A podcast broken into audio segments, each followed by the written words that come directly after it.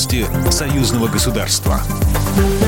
Здравствуйте, в студии Екатерина Шевцова. В Брестской крепости отметили День всенародной памяти жертв Великой Отечественной войны. 79 лет назад «Цитадель» первой приняла удар и держала оборону 32 дня. Подвиг ее воинов стал первым шагом на пути к победе. Об этом заявил Александр Лукашенко в День всенародной памяти жертв Великой Отечественной войны. Белорусский лидер призвал никогда не забывать историю.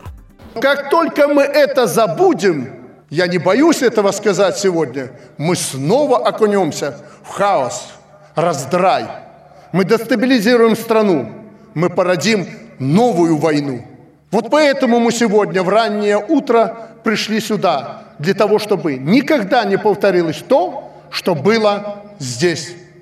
Президент призвал белорусов беречь мир, а если придется, то встать на защиту своей страны. Выступая перед военными, Александр Лукашенко заявил о том, что Беларусь продолжит принимать меры для дальнейшего повышения престижа военной службы.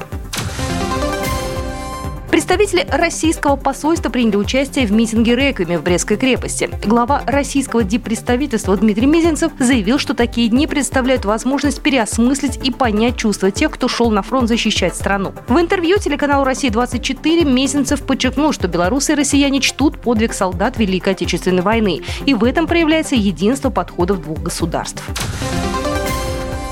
Правительство России одобрило изменения в соглашении о представлении Беларуси кредита для строительства атомной электростанции. Предполагается продлить период использования кредита до конца 2022 года.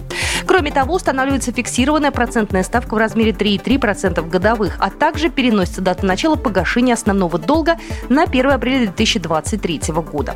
Документ представлен российским Минфином, согласован с Министерством иностранных дел, Минэкономразвития, корпорацией «Росатом» и предварительно проработан с белорусской стороной. По достижении договоренности протокол о внесении изменений будет подписан. В Минэнерго Беларуси надеются на запуск первого блока в текущем году.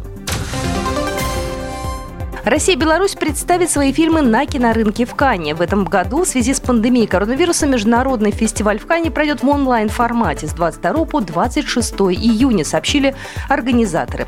Россия представит триллер «Спутник», драмы «Пальмы» и «Красный призрак», документальный фильм «Бондарчук» и другие работы. Беларусь фильм покажет картину Вадима Перельмана «Уроки фарси». Он участвовал в Берлинском кинофестивале.